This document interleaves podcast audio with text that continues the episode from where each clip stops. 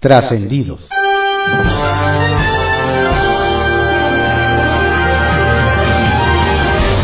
Continuamos con la audiosíntesis informativa de Adrián Ojeda Román, correspondiente a hoy, viernes 25 de marzo de 2022. Demos lectura a algunos trascendidos que se publican en periódicos de circulación nacional. Templo Mayor, por Fray Bartolomé, que se publica en el periódico Reforma. ¿Quién fue? ¿El subsecretario Gabriel Llorio o el mismo secretario Rogelio Ramírez de la O? Uno de los dos funcionarios de Hacienda cometió un delito al adelantarle al presidente el aumento en la tasa de interés a 6.5%. Ya el propio Andrés Manuel López Obrador tuvo que pedir disculpas al inaugurar la Convención Nacional Bancaria por haber madrugado al Banco de México en el anuncio sobre política monetaria. Sin embargo, ahí no puede quedar la cosa. Por un lado, hay una flagrante violación a la ley del Banco de México, pues quien asiste a las reuniones deben guardar confidencialidad sobre los temas que se abordan. Y Llorio o Ramírez de la O no cumplieron con la norma, lo cual ya de por sí es grave. Y es más delicado porque vulnera la autonomía y sobre todo la confianza en el propio Banco de México. En cualquier otro país una filtración de ese tamaño mínimo le costaría el empleo a alguno de los dos funcionarios involucrados. Pero en México, tanto el secretario de Hacienda como su subsecretario andan felices con Guayavera en Acapulco. Todo indica que la lucha por el control del sindicato petrolero no ha terminado, pues al menos cinco de los 25 candidatos que participaron en las elecciones internas ya impugnaron el triunfo de Ricardo Aldana. El delfín de Carlos Romero de Champs se siente muy seguro, pues hasta lo invitaron la semana pasada a la ceremonia por el aniversario de la expropiación que encabezó el presidente en Minatitlán, aunque no lo subieron al presidio. No le vayan a decir Gutierritos al diputado Sergio Gutiérrez Luna porque se lleva, pero no se aguanta. Resulta que el presidente de la mesa directiva le mochó el apellido a María Elena Pérez Jaén, llamándola solo Pérez, algo que los propios morenistas reclaman cuando a AMLO se le llama solo López y cuando la diputada le pidió utilizar su nombre completo, le soltó el diminutivo de su apellido, lo que hizo enfurecer a Sergio Gutierritos, perdón, Gutiérrez Luna.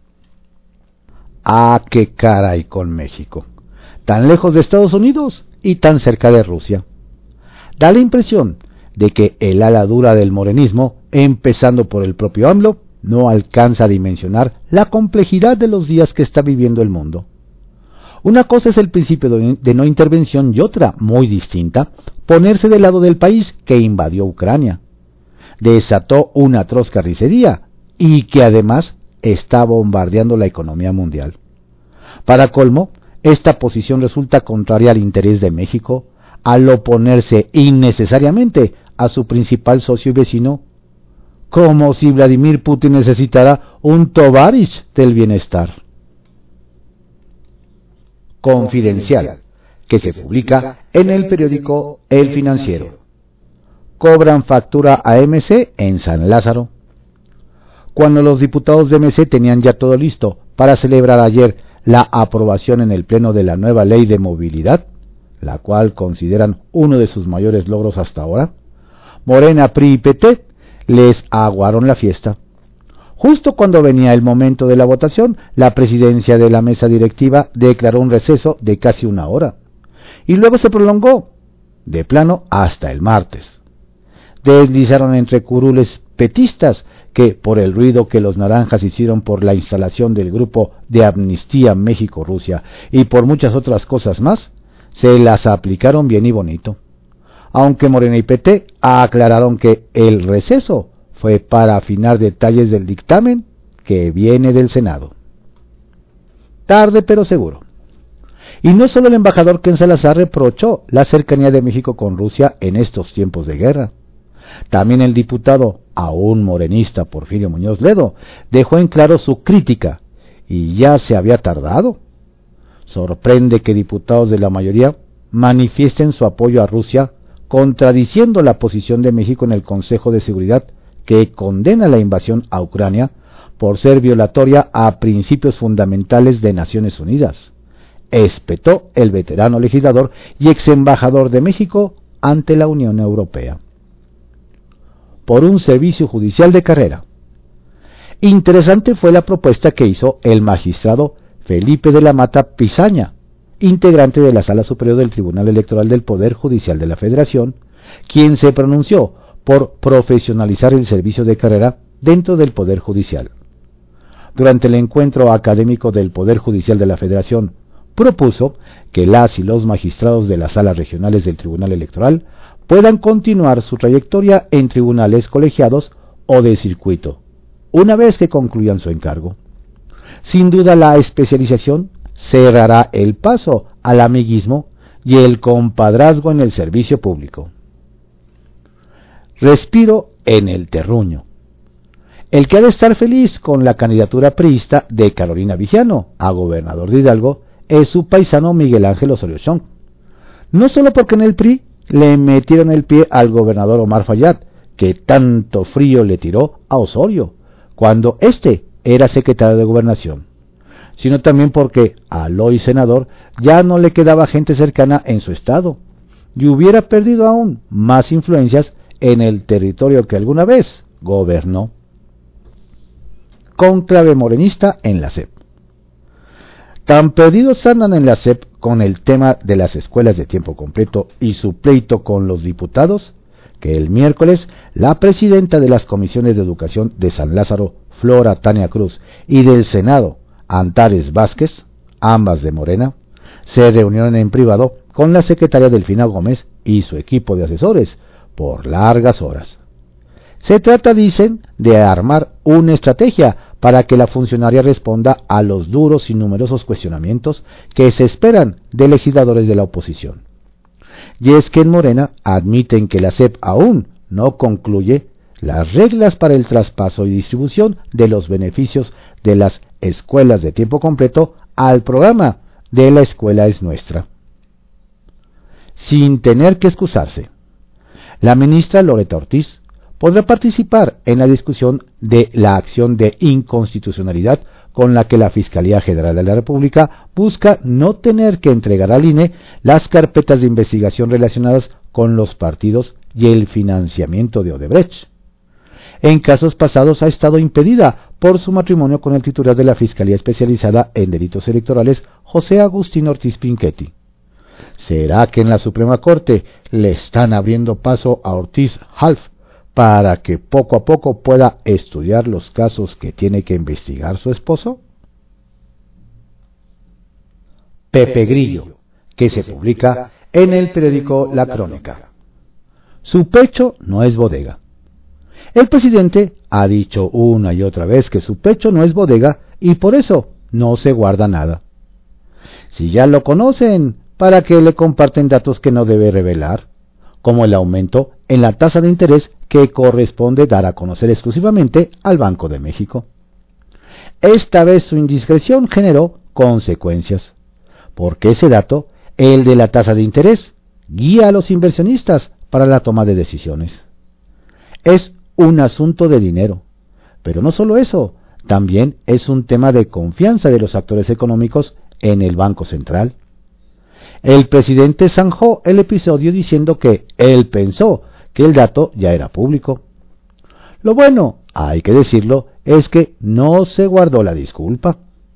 Lo importante en todo caso es que todos los implicados en el Banco Central, Hacienda y Palacio Nacional hayan aprendido la lección.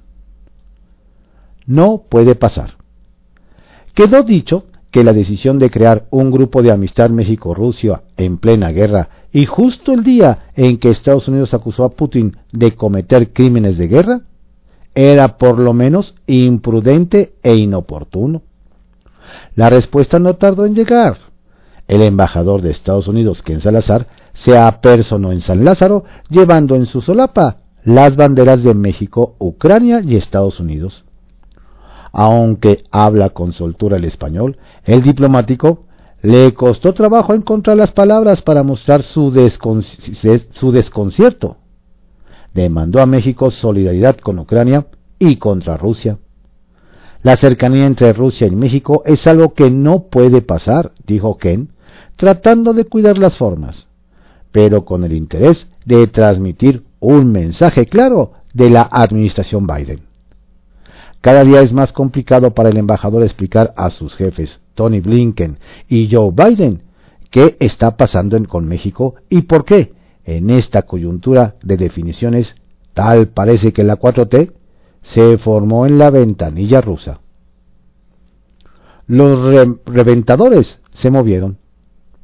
Morena reventó la sesión del Pleno en San Lázaro, en la que se discutía el dictamen de la Ley General de Movilidad y Seguridad Vial fue un triunfo de los cabilderos del sector automotriz y de transportistas, que encontraron, ¿quién lo diría?, oídos dispuestos a escucharlos en la bancada del partido en el poder. Hay un reclamo social tangible de reducir el peligro en calles y carreteras del país, que son lugares peligrosos donde todos los días hay docenas de víctimas fatales. Reclamo que fue ignorado, o por lo menos pospuesto por la fracción mayoritaria. ¿Qué es más importante que salvar vidas? Los diputados de la mayoría resolvieron que no había prisa. Se darán más tiempo para escuchar con atención las sugerencias de la industria renuentes a invertir en mayor seguridad. Los transportistas, se dijo en corto, se sienten afectados. Ya con sus unidades no cumplen los estándares de seguridad requeridos. La próxima semana se reanuda el debate. Ya se verá entonces si ponen otros pretextos para no concluir el proceso. Sobre la carrera judicial.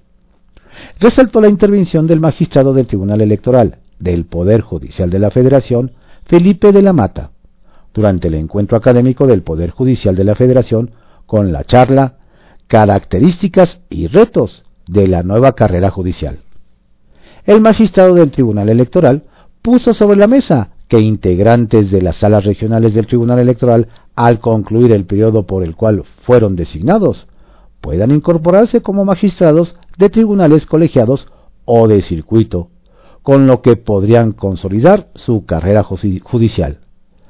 La idea es conformar con el paso del tiempo un sistema nacional de carrera judicial electoral que asegure el estato nivel profesional de sus integrantes.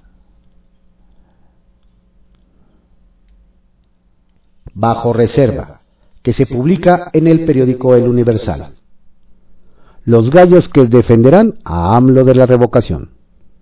Hoy arrancan los foros que por ley el Instituto Nacional Electoral debe organizar para difundir el ejercicio de revocación de mandato.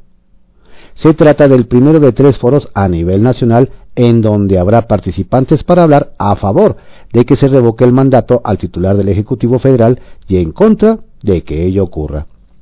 Lo interesante del caso es que algunos de los participantes que hablarán en contra de que se revoque el mandato al presidente Andrés Manuel López Obrador son youtubers asiduos a las conferencias de prensa mañanera del mandatario, que durante la presente administración han resaltado por la adulación al jefe del Ejecutivo. Es el caso de Juncal Solano, quien participará en ese primer foro. Como diría un clásico, fuera máscaras. Una dictadura, dos visiones. Arturo McFields, actual embajador nicaragüense ante la Organización de Estados Americanos OEA, quien el martes renunció al cargo y denunció que su país vive una dictadura que viola los derechos humanos? Dijo ayer a El Universal que le duele en el alma la posición del gobierno de México porque guarda silencio y no condena el atropellamiento a las garantías individuales en Nicaragua, cometidos por el gobierno de Daniel Ortega y Rosario Murillo, y criticó que México se abstenga de condenarlas. Lo que el embajador no sabe es que dentro de la diplomacia mexicana hay muchos que piensan como él. El problema es que decirlo públicamente no es muy recomendable, pues hay influyentes oficinas dentro del gobierno federal que piensan lo contrario. del frío al calor en la convención bancaria de Acapulco. Ayer en Acapulco, por un momento, hizo frío.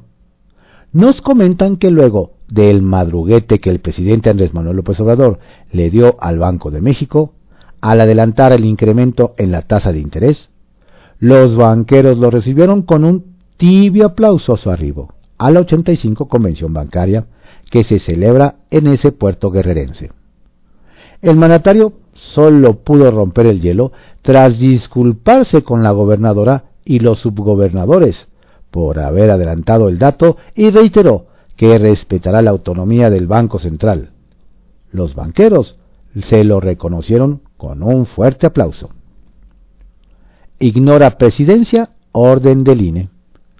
La Comisión de Quejas del Instituto Nacional Electoral INE ordenó que la Presidencia de la República debe quitar de su página web, así como de redes sociales, todo lo relacionado con la inauguración del nuevo aeropuerto internacional Felipe Ángeles, por considerar que es propaganda gubernamental en tiempo prohibido. Asimismo, hay que modificar la versión escenográfica, audios, videos de la conferencia matutina del 21 de marzo pasado, editando todo lo que sea difusión de obra. Pero al menos hasta hoy, la orden no había sido acatada. Nos hacen ver que si uno abre la página de Internet de la Presidencia de la República, mucho del material está ahí. Textos con los discursos íntegros de los oradores del acto y muchas fotos de la inauguración. Trascendió, que se publica en el periódico Milenio.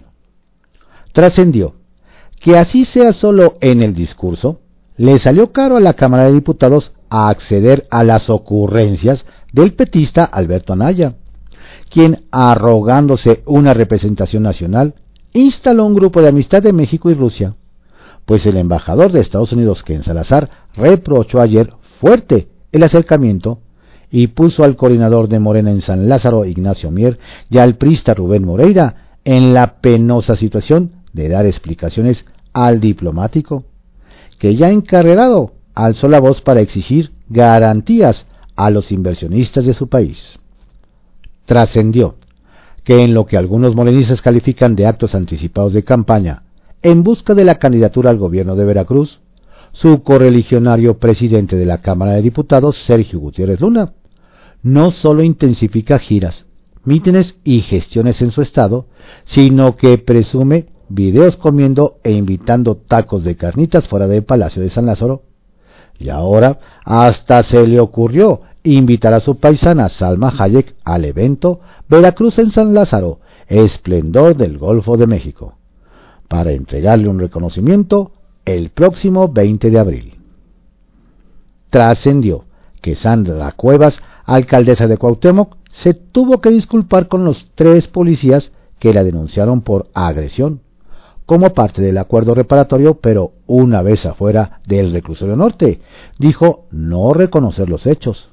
Eso sí, durante tres meses tendrá que ir a tratamiento psicológico para el manejo de ira con Brenda Briseño, quien deberá rendir un informe mensual sobre las sesiones a la unidad de supervisión, medidas cautelares y de suspensión condicional del proceso trascendió que la bancada de Morena en el Senado manifestó su respaldo a Olga Sánchez Cordero, presidenta de la mesa directiva, tras la carta publicada por el exconsejero jurídico Julio Scherer Ibarra en una reunión privada en la que sus compañeros le reconocieron dignidad, independencia e imparcialidad. Además de que el coordinador Ricardo Monreal Ávila rechazó públicamente que la ministra en retiro esté metida en complot alguno. Sacapuntas, que se publica en el Heraldo de México. Dialogan Banjico y Senado. La gobernadora del Banjico, Victoria Rodríguez Ceja, acudirá al Senado la próxima semana a la reunión con comisiones que se debe realizar cada año. Nos dicen que los legisladores aprovecharán para preguntarle por el aumento de la tasa de interés. Por cierto, ayer el presidente López Obrador se disculpó con ella por adelantarse al anuncio del Banco Central. Mier y su grupo de amistad. respuesta directa dieron al diputado dirigente nacional del PT Alberto Anaya tras instalar su grupo de amistad México-Rusia. Y es que los coordinadores de Morena y del PRI en San Lázaro, Ignacio Mier y Rubén Moreira respectivamente, hicieron lo propio, pero con Estados Unidos. Los acompañó el embajador Ken Salazar y se evidenció de qué lado está el Congreso. Prospecto de candidato. En Coahuila suena fuerte el nombre de Ricardo Mejía Verdeja para ser el candidato de Morena a gobernador en las elecciones de 2023. Entre la clase política y columnas de opinión se le menciona como un serio prospecto. Eso llegó a oídos del subsecretario de Seguridad Pública Federal y hasta le cambió el rostro. De hecho, en la Ciudad de México ya lo ven yendo para el norte. Secretario en apuros nos cuentan que el gobernador de Michoacán, Alfredo Ramírez Bedoya, analiza hacer cambios en su gabinete por la falta de resultados. El mejor ejemplo de esa incapacidad, dicen, es el secretario de gobierno Carlos Torres Piña, quien no ha logrado tomar el control de la política interna del Estado y se ha visto rebasado hasta por los alcaldes. Piedra contra el INAI se desató el pleito entre la CNDH de Rosario Piedra y el INAI. El organismo defensor de derechos humanos se niega a transparentar las pruebas con las que dice contar para afirmar que Mario Aburto, asesino de Luis Donaldo Colosio, ha sido torturado. Los comisionados del instituto le respondieron que debe acatar, pero ella perfila llevar el asunto hasta la Suprema Corte. Estos fueron algunos trascendidos que se publican en periódicos de circulación nacional en la audiosíntesis informativa de Adrián Ojeda Román, correspondiente a hoy, viernes 25 de marzo de 2022. Tenga usted un excelente día y un estupendo, pero sobre todo saludable fin de semana. No baje la guardia. Saludos cordiales de su servidor, Adrián Ojeda Castilla.